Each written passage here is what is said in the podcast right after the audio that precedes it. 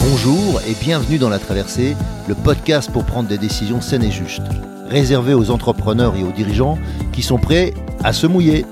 Je suis Hervé Franceschi, auteur, coach, conférencier, explorateur de la joie et aventurier de l'entreprise. Deux fois par mois, nous allons explorer ensemble, au travers de comptes initiatiques et avec mes invités, comment traverser vos difficultés, vos incertitudes, vos moments de solitude et aussi vos réussites ou vos euphories. Mes invités, des sportifs de niveau, des start à succès, des artistes reconnus, des dirigeants de grands groupes ou des personnes qui ont un parcours hors norme. À travers nos aventures, nous allons vous donner de l'énergie pour faire vos traversées.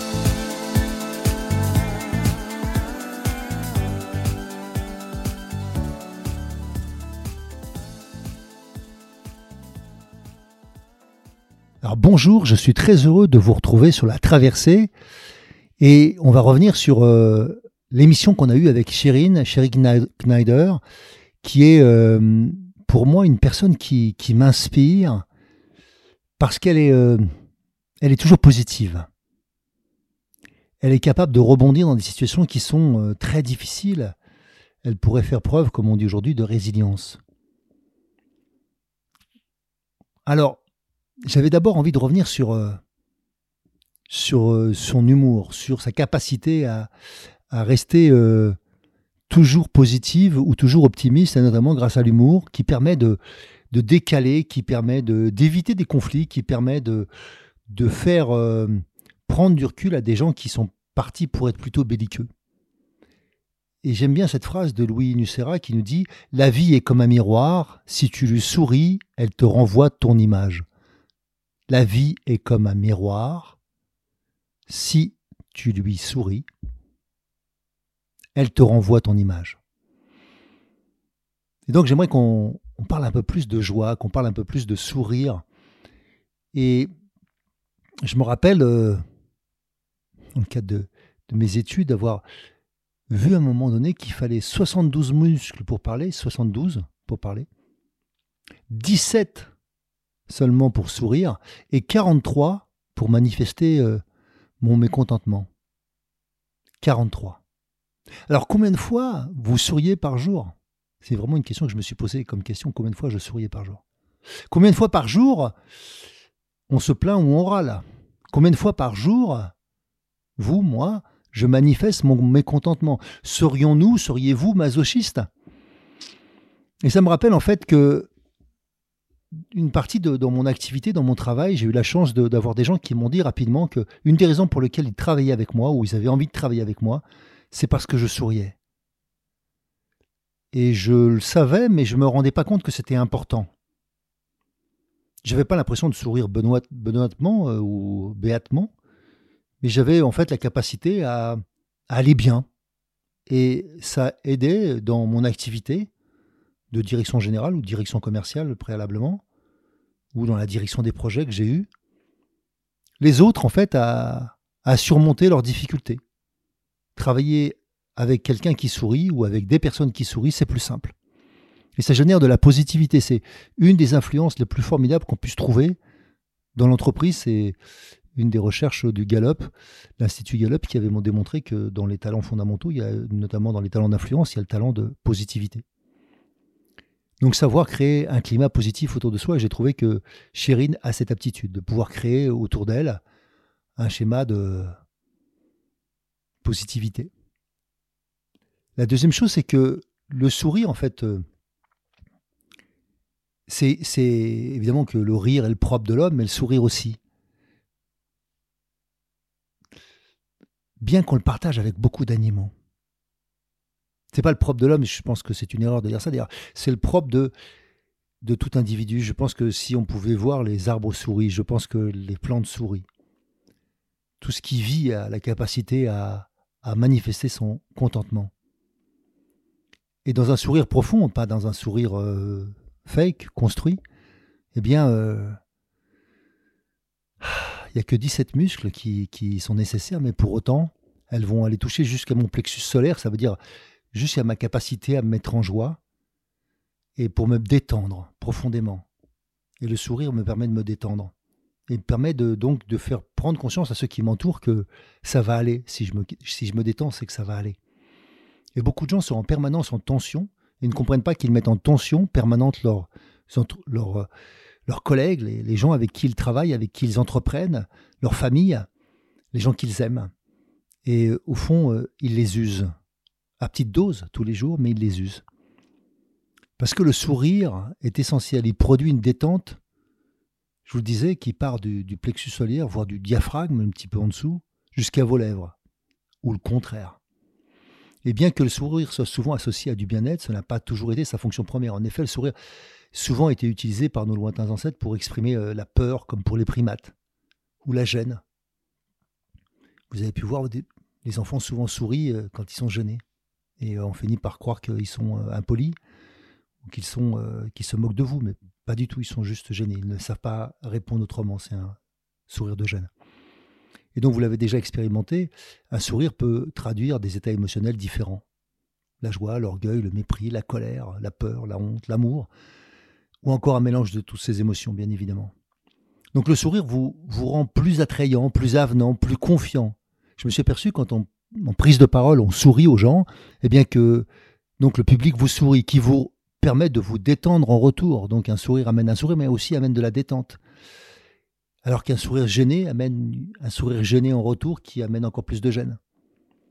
Donc c'est le processus des neurones miroirs qu'il nous est difficile de contrôler.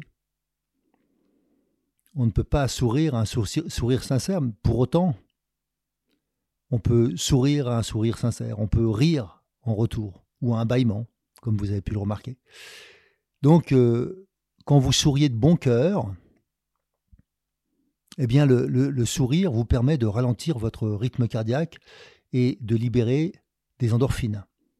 Donc, le produit, euh, le produit de, votre cerveau. Le cerveau produit des neurotransmetteurs qui, vont ensuite, notamment par exemple dans ce cas-là, la dopamine et la sérotonine, qui vont provoquer ce sentiment de bien-être et d'apaisement.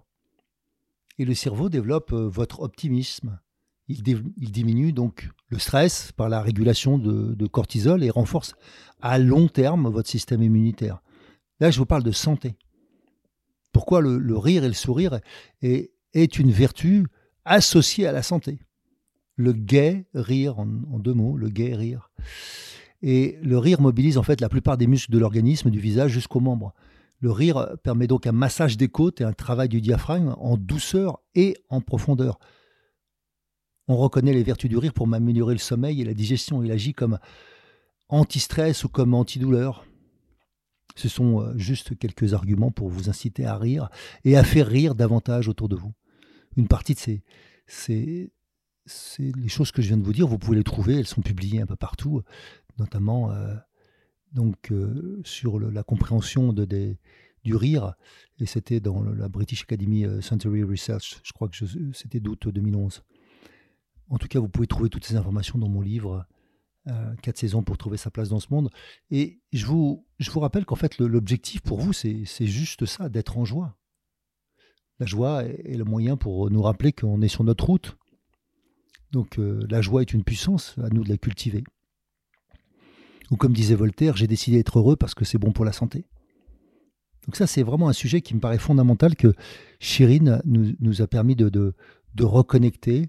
Elle, elle parle plus d'humour que de joie, c'est-à-dire qu'elle est plus dans le côté taquin, elle est plus dans le côté, euh, euh, je dirais, filou, malin, aussi qui s'amuse avec la situation. Et je trouve que c'est aussi intéressant pour prendre du recul et, non pas se bâcher les uns les autres, parce que pour moi, c'est une habitude qui, qui, qui, qui, s'est beaucoup, euh, comment dirais-je, accrue ces dernières années. Je trouve ça, en fait, plutôt pénible souvent ça humilie les gens, ça les met mal à l'aise. Ils finissent par dire si si ça va, mais au fond ils sont pas bien. Et ça, ça aide pas les gens à mieux fonctionner. Ce qui aide les gens, c'est par moment, oui, on peut se moquer, dans le sens se moquer de soi comme se moquer des autres, mais euh, pas avec pour vocation qu'il y ait une humiliation, qu'il y ait euh, un rabaissement. C'est juste euh, une capacité de prendre du recul sur soi et de se dire oui, je dis que c'est juste dingue, que c'est essentiel et que ça l'est pas en fait. Voilà, c'est l'humour est un moyen de, de, relativiser, se relativiser la situation, relativiser le, relativiser le problème, relativiser le, ma difficulté. Donc pour moi, c'est un exercice à faire tous les jours que de ressentir euh, la joie. Moi, j'utilise en fait quelque chose que j'utilise plus tant que ça, mais qui m'a aidé à un moment donné dans ma vie quand ça allait un peu moins bien. Quand je me levais le matin et que j'étais en difficulté, c'est assez rare, mais il y a une période de ma vie où ça l'a été, eh bien je me levais le matin et je décidais de faire 10 sourires aux 10 premières personnes que je trouvais dans la rue. C'était extraordinaire le retour avant le dixième sourire, j'avais toujours un sourire, un sourire, qui changeait ma vision du monde, qui changeait ma vision de ressentir les choses. Et je me rappelle une fois, euh, après une, discussion, enfin, on pourrait appeler ça une engueulade, entre la personne avec qui j'étais à l'époque, mon ex-épouse, et euh, J'arrivais pas à redescendre, j'étais très énervé, ce qui est assez rare chez moi de ne pas redescendre. En général, j'ai une colère et ça redescend, mais là, ça redescendait pas. Et je me rappelle, on était en voiture, j'avais dû sortir de la voiture, j'avais laissé mon épouse en plan comme ça. J'ai sorti, je, conduisais, je, suis sorti de, j'étais sur le périph' parisien, je suis sorti, je me suis arrêté à une porte et je lui ai dit, je vais marcher, je reviens, mais là, je, sentais que on aurait pu s'engueuler comme ça longtemps alors que ça venait de mon état interne. Et donc j'ai appliqué encore euh, une fois cette, méthode euh, et j'ai marché dans la rue. Et au bout de la troisième ou quatrième personne, je ne me rappelle plus, il y avait quelqu'un qui faisait la manche. J'avais rien à lui donner, j'avais même pas pris mes papiers, j'avais rien, j'étais tout seul, j'avais, j'étais pas nu non plus, j'étais habillé, mais je me sentais comme nu face à elle, je ne savais pas quoi lui donner. Mais je lui donnais mon sourire, c'est tout. Et elle m'a rendu un sourire qui fait que je me suis arrêté quelques instants face à elle. Elle parlait pas français, ou en tout cas très mal. On n'a pas conversé, on a commencé à parler, mais elle m'a répondu dans une langue que je ne comprenais pas. Et je lui ai dit merci. Parce qu'en quelques instants, j'avais euh, fait la paix avec moi, fait la paix avec euh, cette colère qu'il y avait au fond de moi, euh, avec ce qui se passait avec mon épouse de l'époque. Et j'ai pu reprendre le chemin de la voiture et, et continuer le chemin après m'être excuser ou demander pardon pour retrouver euh, une sérénité. On allait chez des amis pour qu'on puisse retrouver une sérénité en allant chez ses amis. Donc dans la vie, par moments, en fait, euh, on est euh, la colère évidemment n'est pas bonne conseillère et et, j'aurais pu dire des choses, et j'en ai sûrement dit d'ailleurs, qui faisaient que c'était ça devenait ça allait trop loin. C'était pas ce que je pensais. Donc dans le travail bah, souvent l'humour est un moyen, euh, le sourire est un moyen pour prendre du recul. Je voulais aussi aborder un autre registre, c'était celui de se, réinventer qu'elle nous propose, d'oser penser comment rebondir, comment euh, utiliser la niaque. Moi j'appelle ça plutôt euh, une capacité d'abnégation et de détermination. Elle, elle utilise le mot niaque et qui est nécessaire dans l'entrepreneuriat. Et par entrepreneur, j'entends en fait toute chose qu'on entreprend dans la vie. On n'a pas besoin d'être dans une entreprise, on peut être partout entrepreneur de sa vie. Et euh, pour moi, c'est une capacité essentielle que de, savoir euh, se réinventer, d'oser euh, penser que, en fait, on sait toujours rien et qu'il y a toujours tellement de choses à apprendre ou à apprendre à faire autrement. Et, l'erreur, c'est de croire qu'on sait, un peu comme en tant que sportif, eh j'ai pratiqué des gestes des milliers de fois, des dizaines de milliers de fois, des centaines de milliers de fois, et finalement, je finis par penser que je sais faire. Mais ce jour-là, je ne sais pas si je shoote, bah, je shoote mal. Pourtant, je sais le faire habituellement. Mais là, dans cette situation, peut-être avec cet état émotionnel, peut-être avec cette euh, manque de conscience de mon geste, de mon corps à ce moment-là, eh bien, je mets à côté, une fois, deux fois, trois fois. Ou bien je tire dans le goal. Qu'est-ce qui fait qu'à un moment donné, je ne suis pas capable de reproduire le geste que je connais des milliers de fois que j'ai pratiqué? Mon, mon état interne, mon état émotionnel, mon état physiologique? Tout ça, c'est vrai, mais au fond, souvent, c'est juste la conscience que il faut que j'accepte à ce moment-là de juste faire ce que je sais bien faire. Quand je prends conscience que je n'arrive pas à faire ce que je c'est bien faire habituellement. C'est quoi les gammes? C'est quoi les choses que je maîtrise parfaitement, que je vais pouvoir refaire, plutôt que d'essayer de faire des choses que je ne fais pas bien aujourd'hui Comme je ne sais pas si je sais bien me présenter habituellement, mais qu'est-ce qui fait qu'aujourd'hui on ne m'écoute pas? Eh bien, prendre conscience de qu'est-ce que je sais bien faire, que je refais d'abord. Et ça, c'est quelque chose que j'utilise partout dans la prise de parole en public, comme évidemment dans mes conférences, mais aussi dans toute situation sportive ou pas. Savoir repérer ce que je sais très bien faire, que je peux considérer comme mes gammes, que je peux revenir dessus, pour que je retrouve ma conscience, ma, mon expérience, mon excellence. Et peut-être aujourd'hui qu'il n'y a qu'un coup que je sais bien faire, mais si celui-là je le maîtrise mieux que mon adversaire, ça suffira très largement. Si ça suffit pour que ce n'est pas un adversaire, c'est je délivre quelque chose à mon client, peut-être que c'est suffisant pour que lui il apprenne vraiment quelque chose aujourd'hui, qui lui fasse passer vraiment un cran au-dessus. Et donc, euh, oser, oser euh, se réinventer pour aller vers l'excellence, ça me fait penser à, un golfeur que, tout le monde doit connaître, et euh, qui était le meilleur golfeur du monde, Tiger Wood, et qui à un moment donné décide, euh, il a le meilleur euh, swing du marché, il, est au top, mais il décide de réapprendre un geste. Il décide de se remettre euh, à l'apprentissage. Il prend un coach, un PNListe et puis d'autres personnes encore pour s'entourer et pour se réinventer, pour revenir et pour reprendre de l'avance. Et donc, tout le monde ne peut pas se permettre toujours de s'arrêter, mais souvent quand on veut redémarrer, il faut accepter que la courbe va s'infléchir, c'est-à-dire que je vais moins bien réussir. Le nouveau coup, je le maîtrise moins bien que l'ancien. On pourrait se dire, bah, quel intérêt? Oui, mais c'est parce qu'à un moment donné, pour gagner euh, les dixièmes, pour gagner euh, les centimètres, pour gagner euh, en fait les centimes, peu importe de quoi on parle, eh bien, il va falloir oser réapprendre, recommencer, redémarrer. Et ça, c'est un gage d'humilité. Il faut une grande humilité que d'accepter d'être à nouveau médiocre, moyen. Hein, euh, j'ai lancé un spectacle il y a quelques années et, il a fallu que je me réinvente et que j'ose, euh, moi qui étais l'habitude de remplir des salles beaucoup plus grandes, bah, d'accepter d'être avec des petites salles. D'accepter que des gens me disent bah non, c'est pas le prix. Parce que ce que je faisais ne valait pas le même tarif, notamment euh, en entreprise que euh, si je me vends comme euh, du one-man show. Et que peut-être après je, me vendrais beaucoup plus cher, mais qu'à ce stade, je ne le valais pas. Voilà, c'est euh, qu'est-ce qui fait qu'en fait on, ose faire quelque chose et puis qu'on essaie de réapprendre et puis ça marche, ça marche pas, c'est pas grave. Mais est-ce qu'on peut redevenir bon dans un endroit qui me passionne? Vraisemblablement oui, voire même excellent. Et donc c'est oser, oser redémarrer, oser réapprendre. Et puis des fois, on n'a pas le temps, il faut oser euh, prendre quelqu'un qui saura faire ce travail, qui saura faire ce que je ne sais pas bien faire, même si je peux le faire bien, mais ça me demanderait beaucoup de temps, beaucoup d'énergie, et, l'intérêt d'une entreprise, c'est de pas être seul.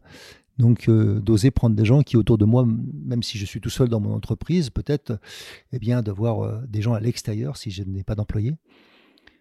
c'est un peu comme se faire aider. On n'est pas obligatoirement des bons parents. Il y a des gens qui, sont naturellement des bons parents et d'autres qui sont naturellement pas des bons parents. Vous en connaissez tous, vous avez peut-être même vécu avec. Et donc, euh, où ils sont pas bons dans tous les domaines, hein, et donc se faire aider.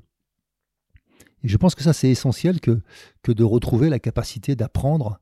Et elle nous parle de cette humilité, cette humilité qui nous permet de continuer à apprendre. Ça me paraît juste fondamental pour moi, d'oser apprendre. Et et elle nous parlait en fait de sa fierté aussi de transmettre, de transmettre euh, ce que l'on sait. Et puis cette, phrase qu'elle nous dit qui, m'a parlé, qui est euh, que de savoir beaucoup de choses n'a pas beaucoup d'intérêt. Ce qui compte, ce qui est important, c'est de transmettre ce que je sais ou de savoir ce que j'en fais. Pas de, pas de savoir quelque chose, mais de qu'est-ce qu'on en fait. Et donc, euh, qu'est-ce qu'on en fait peut être de transmettre, mais peut être aussi de créer et qu'est-ce qui, fait qu'un savoir euh, reste tout seul? Enfin, euh, c'est la, rétention, c'était la source du pouvoir dans le passé, mais je pense qu'aujourd'hui, c'est souvent la, source de l'appauvrissement. Le, savoir, il se multiplie quand on le partage. Et, donc, euh, je pense que c'est, Chérine qui, nous parle de, l'humilité de, de, réapprendre, l'humilité de, partager, de transmettre, pour toujours avoir la capacité d'apprendre à nouveau. Et ça, c'est pour moi une source, une source d'émerveillement et euh, une source de, de joie que d'apprendre, que de. Je me suis aperçu que souvent, les gens aimaient apprendre. Et quand on apprend quelque chose à quelqu'un, euh, si tous les jours on apprend quelque chose, et qu'on a l'impression euh, d'être plus intelligent, ou bien tout simplement d'avoir euh, d'avoir une utilité pour certains, ou, eh bien c'est, on augmente notre capacité d'émerveillement. Et je pense que ça, c'est vraiment une capacité de, d'enfant que beaucoup d'adultes ont perdu. Pour moi, c'est la capacité d'émerveillement, c'est la, la racine même de, de l'énergie vitale, de mon énergie vitale. Et voilà, je, je, pense que c'est si vous avez la possibilité de, de, de, rester émerveillé comme un enfant, de regarder les choses qui sont belles autour de nous, plutôt que des choses qui sont laides. Ça ne veut pas dire qu'il ne faut pas essayer de progresser, mais la force, on ne la trouve pas dans la laideur, enfin je crois pas, en tout cas pas moi. J'ai besoin d'avoir euh, du beau autour de moi, j'ai besoin d'avoir des merveilles autour de moi. Et j'aime bien cette idée de, pouvoir s'émerveiller euh, pour progresser. Et comme euh, souvent les enfants le font, ils sont capables de, voir la merveille qui est autour de nous. Ils peuvent regarder un insecte pendant des heures, une fleur pendant des heures. Combien d'entre nous sont capables de patience La patience de l'émerveillement de l'enfant qui est prêt à attendre même si aujourd'hui, j'ai l'impression qu'à force de vouloir tout donner aux enfants, on les rend impatients et, on les frustre euh, sans leur apprendre ce que c'est que la frustration. Alors je, voudrais poursuivre en fait avec une autre chose que Chéri nous a donné, nous a proposé, c'est son nom en fait, son prénom qui veut dire euh, douce en perse et en turc, si je me rappelle bien. Pour moi, c'est une vertu que, de développer de la douceur pour soi. Et je pense que nous manquons de douceur, comme nous manquons de gentillesse dans ce monde. Je ne crois pas qu'on manque de méchanceté ou de dureté. Même si on veut endurcir les gens, souvent, je me suis aperçu que la, la douceur est une qualité forte. Et, euh, et que par la douceur, on fait passer beaucoup de choses. Que par la gentillesse, et je ne parle pas de la gentillesse par lâcheté, je parle vraiment de la gentillesse, un don de soi, un don du cœur. Et la douceur, c'est ça, s'associe à la gentillesse. C'est faire passer les choses en douceur. Comment dire quelque chose de peut-être difficile, mais en douceur. Et puis parfois, oui, effectivement, il faudra le dire durement, parce que ce sera peut-être la seule manière de comprendre, mais c'est une vertu aussi. Mais je trouve que dans ce monde, on, s'évertue à la dureté. On s'évertue à, à l'intransigeance. Alors que euh, c'est comme dans toute chose, euh, l'équilibre. L'équilibre. Et donc, il manque pour moi dans l'équilibre de la douceur. Qu'en pensez-vous? À quel moment pourriez-vous mettre de la douceur dans votre vie? À quel moment vous auriez besoin de douceur? À quel moment vous en accordez pas? À quel moment vous, vous l'accordez et, ah, et osez-vous dire que merci pour cette douceur? Alors, je sais que pour beaucoup, la douceur, c'est juste du sucré, un dessert. Euh, pour moi, ce n'est pas, c'est pas ça. La douceur, c'est, quelque chose de profond qui, détend justement l'attention. Donc, euh, je vous propose de doser un peu plus de douceur cette semaine ou ce mois-ci. Et je voulais revenir sur euh, la capacité euh, que nous avons, que nos contemporains ont, je pense que ça date pas d'hier, à se plaindre, comme nous parlait de... Chéri nous disait que, évidemment, on est connus les Français pour râler, mais je pense aussi pour se plaindre comme si nous n'avions rien. Comme si tout ce que nous avions, c'était jamais assez. Et ça, pour avoir été euh, jeune, insatiable, j'avais toujours, je voulais toujours plus que ce que j'avais. C'était aussi une force. C'est ce qui m'a permis de gravir euh, peut-être des montagnes pour certains. Mais en même temps, je me suis aperçu à quel point euh, c'était fatigant pour moi et les autres, c'est-à-dire qu'il n'y avait jamais de, pause. Et, et donc euh, de, mixer ça, de prendre le temps de, prendre conscience qu'il faut le satisfaire de ce qu'on a, de se contenter de ce qu'on n'a pas dans le sens euh, visé bas, mais que par moment il faut voilà, avoir des pauses dans le contentement pour ensuite garder un objectif haut, garder euh, et se plaindre, c'est juste pour que ça soit clair, râler c'est le bruit, le râle c'est le son qu'on fait quand on est en train de mourir, avant de mourir, le râle. Si vous avez accompagné des, gens en fin de vie, vous avez dû entendre ce son qui sort du fond de la gorge. le râle. Je me rappelle avoir entendu mon père euh, dans ces derniers instants. C'était émouvant. Et euh, donc c'est pour vous rappeler qu'on est en difficulté quand on râle, mais qu'on on, essaye encore d'y arriver par soi-même. Ça dépend encore de nous. Ouais, je crois au fond qu'on choisit le moment de mourir, de relâcher complètement, de vivre notre dernier souffle. Et euh, je pense qu'il y a un truc fondamental, c'est aussi de, quand on, quand on se plaint, c'est qu'on n'a pas conscience qu'en fait, euh, eh bien, on a abandonné l'idée d'y arriver par soi-même. On est à la merci des autres. On attend que ça vienne des autres, comme l'enfant qui se plaint pour avoir quelque chose de ses parents. Eh bien, en tant qu'adulte, euh, on devrait s'abstenir de ça, puisque on ne devrait plus dépendre de ses parents. Et donc se plaindre, c'est euh, avouer euh, son échec, c'est avouer son incapacité. Il vaut mieux dire que vous avez besoin d'aide, ça c'est au moins clair. Alors que quand les gens se plaignent, je ne sais pas pour vous, mais moi j'ai pas envie tant que ça de les aider, sauf si c'est mes enfants. Parce que sinon ça fatigue. Et le danger c'est qu'on soit addict à ça. En fait, on développe une chimie intérieure, la chimie de la plainte, qui, euh, comme je vous l'ai dit tout à l'heure, on peut développer par le cerveau en fait un certain nombre de neurotransmetteurs. Et eh bien c'est la même chose là. On développe d'autres neurotransmetteurs qui sont dysfonctionnants. Et en plus de ça, on va développer à terme de la peur, la peur de ne pas y arriver, la peur de l'incapacité, de l'impuissance, qui vont être difficiles dans mes relations avec moi ou avec les autres. Et tout ça, pour moi, c'est c'est ça qui fait qu'à un moment donné, on peut, on peut y arriver. C'est qu'on prend conscience qu'il faut arrêter de se plaindre, arrêter de râler, arrêter d'avoir des excuses. Tout ça, c'est des moyens pour progresser, pour être dans la meilleure partie de soi. Si je me plains, je, je ne suis pas dans la meilleure partie de moi parce que je ne prends pas conscience que j'ai besoin d'aide et demander de l'aide. Et donc, développer de l'assertivité, d'oser dire, d'oser faire, d'oser aller, avancer avec, avec d'autres. Si je râle, c'est que effectivement, je, il euh, y a un truc qui va pas, mais j'essaie d'y arriver tout seul. Mais je fais du bruit juste pour manifester que c'est difficile pour moi. C'est une autre forme de plainte. Et voilà, je, vous incite à, arrêter ces, dysfonctionnements, qui sont des dysfonctionnements, qui m'informent que c'est un dysfonctionnement. C'est pas plus grave que ça, je, n'ai pas de jugement à porter sur vous ni sur moi. Je vous dis juste qu'en fait, c'est désagréable et c'est difficile à vivre pour, votre entourage. C'est difficile d'aimer des gens qui râlent tout le temps. C'est difficile d'aimer des gens qui, râlent, qui se plaignent tout le temps. Donc pour vous, pour vos enfants, pour, pour votre entourage, pour vos collègues, Waouh, si vous pouviez arrêter de râler, c'est formidable. Si vous pouviez arrêter de vous plaindre, ce serait formidable. Dites ce que vous voulez et centrez-vous sur ce que vous voulez. Et comme, euh, comme, euh, comme vous le savez, en fait, il vaut mieux s'atteler sur ce, qu'on, ce sur quoi on a du pouvoir, ce sur quoi on a de la capacité. Et que, quel que soit euh, le sujet, s'il y a des choses qui ne fonctionnent pas au niveau politique, au niveau national, au niveau de votre entreprise, eh bien, militez pour ça. Mais râlez pas. Ça sert à rien, ça motive personne. Vous allez trouver que des râleurs, mais ce pas des gens qui font, c'est des gens qui râlent. Et s'ils se plaignent, une fois de plus, ils vont attendre que vous les portiez. Donc votre travail va être encore plus ardu pour arriver à la même tâche. Donc euh, c'est comme s'il y a une injustice, ça ne sert à rien de se plaindre d'une injustice, il faut la réparer. Et donc prendre, prendre le temps de, découvrir quel est mon potentiel là-dedans, c'est ça que je vous propose.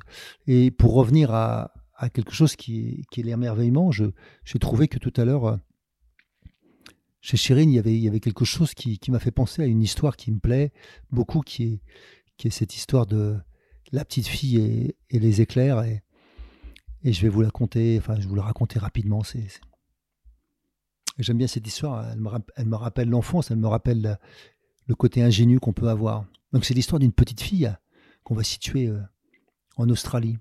Elle aime, elle aller à l'école, elle y va euh, elle y va en marchant, souvent en fredonnant, en, gambadant. Elle est toujours un petit peu fofolle, elle chante, elle danse. Et ce jour-là, c'est l'heure à laquelle elle doit rentrer. Sa mère est inquiète. Sa fille n'est pas encore rentrée et le ciel est en train de se déchaîner. Il y a des éclairs qui commencent à pointer et un orage qui arrive. Le ciel est noir. Et là, on attend la grosse pluie. juste avant que la pluie euh, éclate, elle décide d'aller la chercher. Elle prend sa voiture et elle la repère au loin, après quelques minutes sur la route.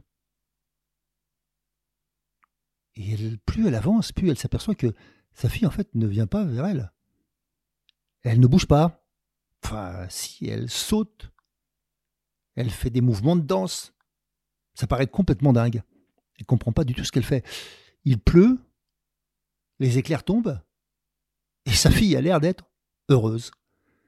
Alors elle arrive à côté d'elle, elle baisse sa fenêtre et elle lui dit Mais qu'est-ce que tu fais? Qu'est-ce que tu fais là? Tu vois bien qu'il pleut, faut que tu rentres. Et sa fille lui répond Eh bien, tu vois bien. Dieu me prend en photo, alors je souris. J'aime bien cette histoire. Dieu me prend en photo, alors je souris. C'est ça le plaisir des enfants. Utiliser n'importe quoi qui arrive dans la nature pour s'inventer des histoires, s'inventer un scénario pour être heureux, heureuse. Alors, quelle joie, vous, vous éprouvez dans la nature Quelle joie vous éprouvez face aux enfants Gardez de ce côté ingénu.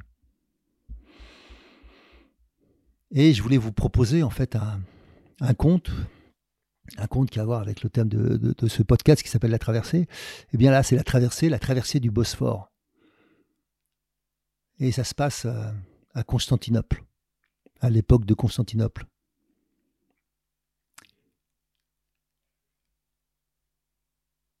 Alors, l'évêque, ça se passe euh, au moment où il y a encore un évêque à Constantinople, qui était reconnu comme un saint homme, et qui s'apprête à lui à traverser le Bosphore. En fait, il prend un bac, il y a un passeur et euh, il attend. Il attend que le, bac arrive. Il est avec euh, quelques-uns de ses, prêtres autour de lui. Et en attendant, son regard est attiré vers un, homme qui est le long, de, long du Bosphore, le long de la mer, du canal. Et il voit cet homme habillé seulement d'un pagne, qui fait des ablutions. Il va le voir et lui demande Qu'est-ce que vous faites Eh bien, l'autre lui répond ben, je, prie, je, prie, bien sûr. Alors, voulant l'aider, l'évêque lui propose un chapelet. Et il lui apprend à, dire Je vous salue Marie. Ah, l'homme le remercie. Il est aux anges. Il saute de joie. Et il est en plus euh, émerveillé d'avoir pu discuter avec le saint homme, qui est connu, très connu autour de, Constantinople à cette époque. Le bateau arrive enfin, le, le bac, l'évêque monte et la traversée commence.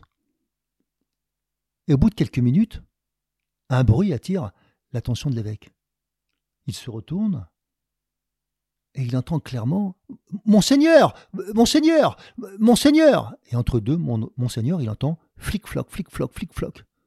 C'est le bruit que fait ce miséreux en train de courir sur l'eau. Il n'en revient pas. Monseigneur Monseigneur Et au moment où il arrive à rattraper le bateau tout en courant sur l'eau, il demande Après, je vous salue Marie trois fois, qu'est-ce que je dois dire?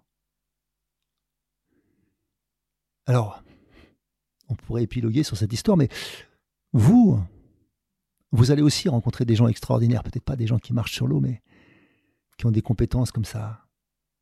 Vous ne savez pas où ils les ont apprises. Ils ont un don, ils ont des aptitudes, ils ont des talents. Et parfois, ils n'auront pas l'air à distinguer. Alors, ne jugez pas les gens sur leur apparence, mais sur leur potentiel. Peut-être le potentiel qu'ils ont à vous apprendre. À bon entendeur, salut. Si vous aussi vous vivez une traversée et souhaitez être soutenu pour arriver à bon port, alors embarquons ensemble. Je vous invite à postuler à mon programme d'Ultimate Coaching, un accompagnement personnalisé de haut niveau sur mon site hervéfranceschi.fr slash ultimate coaching. Ce programme s'adresse aux dirigeants et aux entrepreneurs désireux de se dépasser avec fluidité et simplicité. Par exemple, pour se préparer mentalement comme un sportif de niveau, ou bien pour être plus présent à soi et à son corps, ou encore pour développer performance, inclusion et bien-être dans votre entreprise. Et enfin, enfin, exploser les plafonds de verre qui vous empêchent d'atteindre votre potentiel. Et bien sûr, si vous aimez ce podcast, favorisez sa diffusion en lui donnant 5 étoiles, j'ai bien dit 5 étoiles, sur Apple Podcast ou votre plateforme de podcast préférée. Et surtout, surtout, abonnez-vous pour ne manquer aucun épisode. Dans cette traversée, sortez vos cirés, ça va rincer.